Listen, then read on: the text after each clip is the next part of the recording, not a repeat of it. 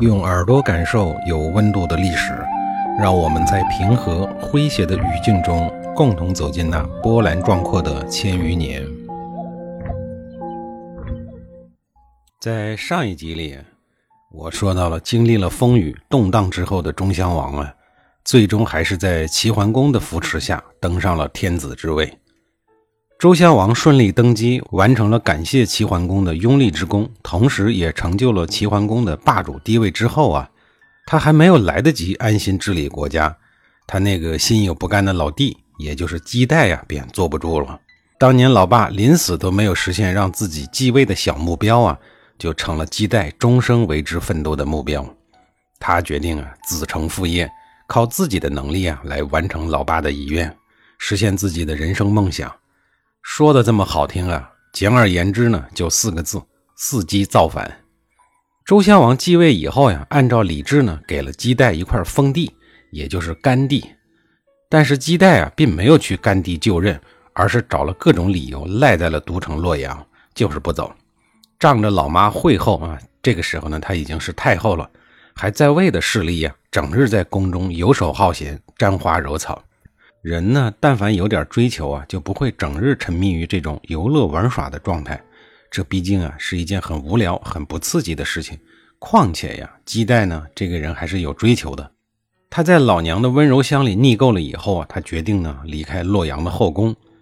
周襄王知道了以后啊，还以为老弟自我觉醒，告别了沉沦，要去干地好好上班了。于是啊，很贴心的派人送他出了洛阳城。姬带啊，确实是出城了，也确实是往西北方向去了。可是呢，他没有去甘地，而是去了戎人的部落。他打算联合犬戎人的部队呀，反攻周朝，把当天子的大哥呀给赶走。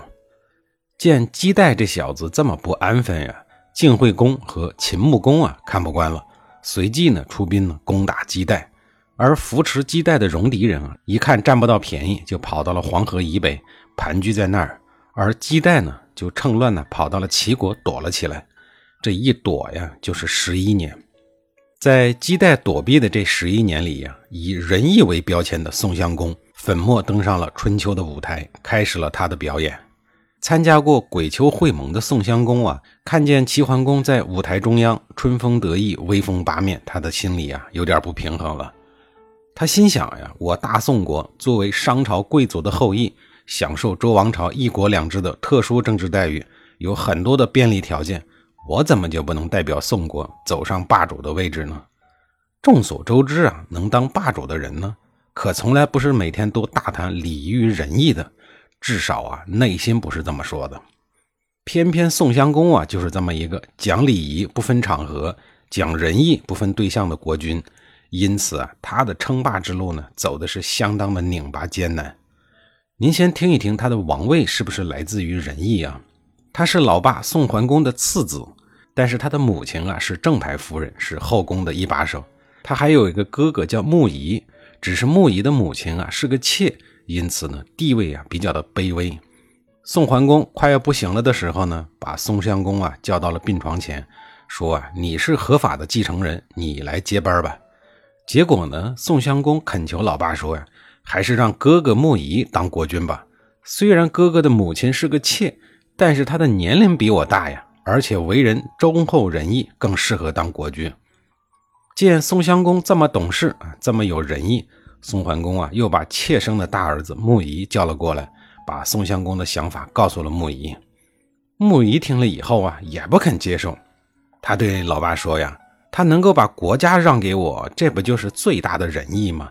我再仁也赶不上弟弟的人呀，况且立嫡废叔也不合制度啊。穆仪呀，果断的拒绝了。要说王位这种东西呀，从来都是争得你死我活、头破血流，主动谦让者呀，实在是世间罕有。为了躲避老弟的让贤，穆仪啊，直接逃到了魏国，并放下话说呀：“老弟什么时候继位，我什么时候啊再回来。”得。属于宋襄公的国君位置，这下子啊没有办法无偿转让了。于是啊，等宋桓公驾崩以后呢，宋襄公勉为其难的走上了国君的位置。刚刚登上王位的宋襄公啊，还没有来得及实施仁政治理国家，就要出国呀参加外事活动。他要代表宋国去参加齐桓公的鬼丘会盟。宋襄公和哥哥互相让贤的感人一幕啊，自然在本次国际大会上成为了时政焦点，成为了各国领袖茶余饭后的佳话。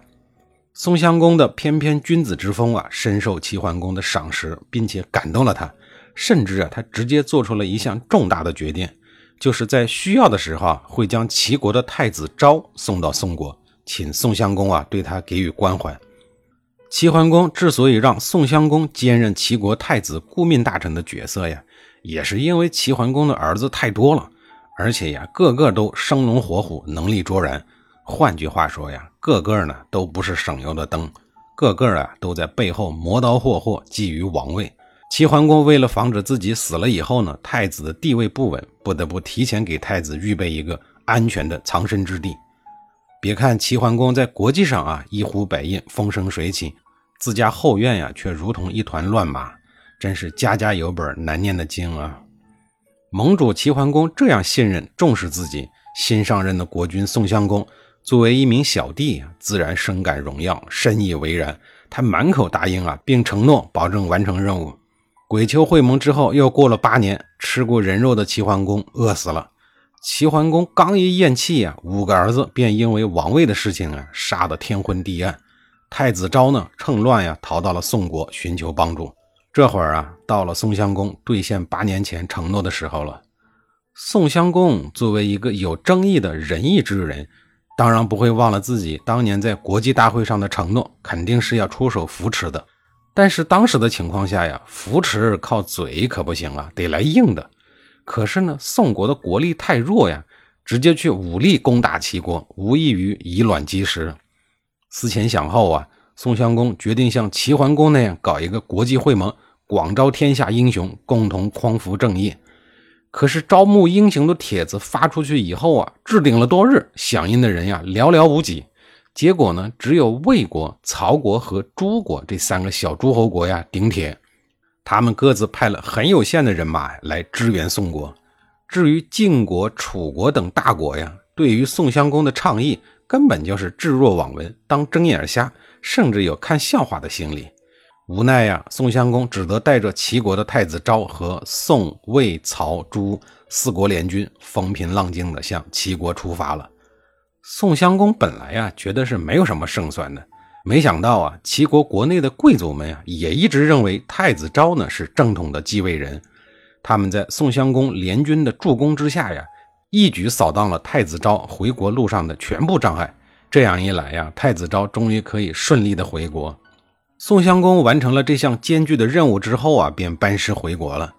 可他还没有来得及组织庆功宴、开新闻发布会呢，太子昭啊又垂头丧气的跑来找他了，说自个儿啊正准备继位呢，结果自己的几个兄弟不干了，个个呀都要当国君，逼得太子昭啊只好再一次求救。于是啊，宋襄公又信心百倍地率领大军杀到了齐国，最终呢扶持了太子昭，把国君位子啊给坐稳了。这个人呀，就是齐孝公。宋襄公自个儿都没有想到啊，自个儿硬着两次头皮，竟然把这事儿给做成了，竟然能把当年威风凛凛的霸主齐桓公的家事国事都给搞定了。这个在不了解内情的人眼里看来呀，这可是一件天大的本事啊。